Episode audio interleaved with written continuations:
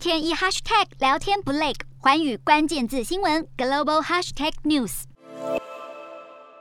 美国联邦最高法院大法官布雷尔传出即将退休，为总统拜登提供了一个兑现竞选承诺的机会，也就是任命美国历史上第一位非裔女性大法官。虽然拜登不愿意证实布雷尔的退休消息，但各界媒体已经开始积极预测接任的会是谁。呼声最高的提名人选包含联邦巡回上诉法院的法官杰克森与加州最高法院的克鲁格，他们的年龄都不到六十岁，一旦上任，预期就能久居其位。最高法院目前保守派占据六席，而布雷尔归属的自由派占三席。虽然拜登接下来的任命无法改变最高法院的意识形态平衡，但联邦最高法院大法官一直以来都被视为是一个对美国社会、政治、教育与文化带来深远影响的重量级岗位，尤其拜。拜登承诺打破历史框架，会让非裔女性负此重任，因此各界都在观察这项即将成为拜登任内关键政绩的提名任命接下来的发展动向。